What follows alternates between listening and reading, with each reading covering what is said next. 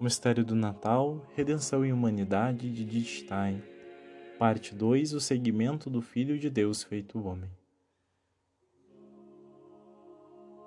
Todos nós já vivenciamos em algum momento tal felicidade natalina. Porém, até aqui, o céu e a terra não se uniram. A estrela de Belém, ainda hoje, é uma estrela na noite escura. Quando essas datas não caem em um domingo, no segundo dia, após a solenidade do Natal, a igreja já tira as vestes festivas e se reveste com a cor do sangue, no quarto dia com o roxo do luto. Estevão protomártir, o primeiro que seguiu o Senhor para a morte, e os santos inocentes, as criancias de Belém e de Judá mortas cruelmente por mão de algozes, permanecem como um séquito ao redor da criança no presépio. O que quer dizer tudo isso?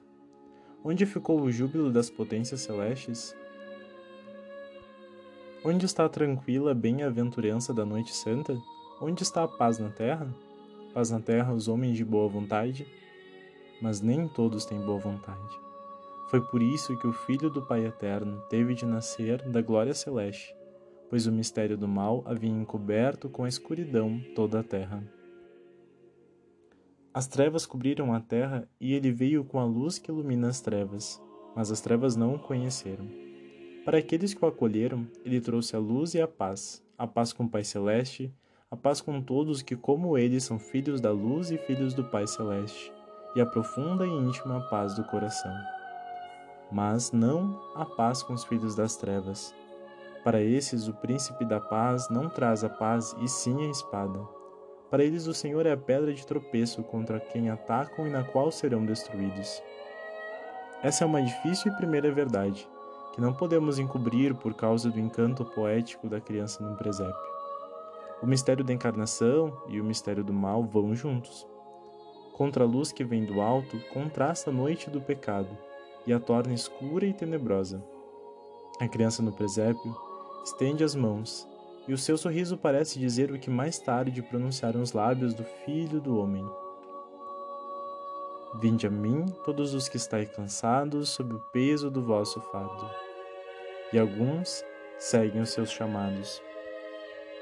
Os pobres pastores nos campos de Belém, para os quais o brilho da luz do céu e a voz do anjo anunciaram a boa nova, responderam confiantes: Vamos a Belém, e se puseram a caminho. Os reis, vindos do Oriente longínquo, com a mesma fé simples seguiram a maravilhosa estrela, e fluiu para ele o orvalho da graça por meio das mãos da criança, e eles exultaram com grande alegria.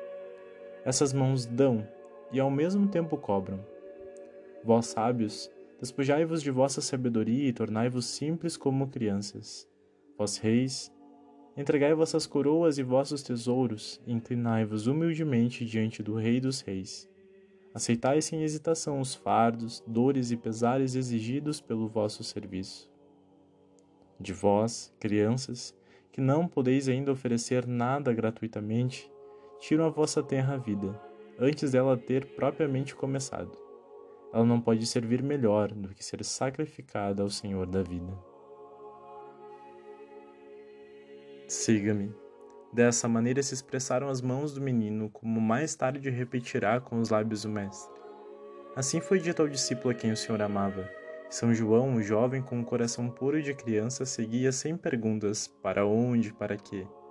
Ele deixou a barca do pai e seguiu o Senhor em todos os caminhos até o Gólgota. Siga-me, também entendeu o jovem Estevão. Ele seguiu o Senhor na luta contra os poderes das trevas, a cegueira da descrença obstinada. Ele deu testemunho do Senhor com sua palavra e com seu sangue. Ele o seguiu também em seu espírito, no espírito do amor, que combate contra o pecado, mas que ama o pecador, e no momento da morte ainda intercede diante de Deus pelos assassinos. Estes são personagens de luz que rodeiam o presépio. As crianças frágeis e inocentes, os pastores sinceros e fiéis, os reis humildes, Estevão, o discípulo entusiasmado, e João, o apóstolo predileto.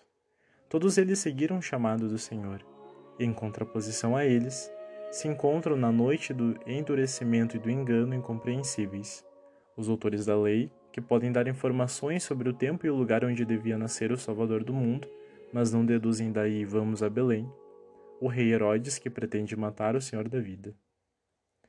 Diante da criança no presépio, os espíritos se dividem. Ele é o Rei dos Reis e o Senhor da vida e da morte. Ele fala o seu siga-me, e quem não for a seu favor é contra ele.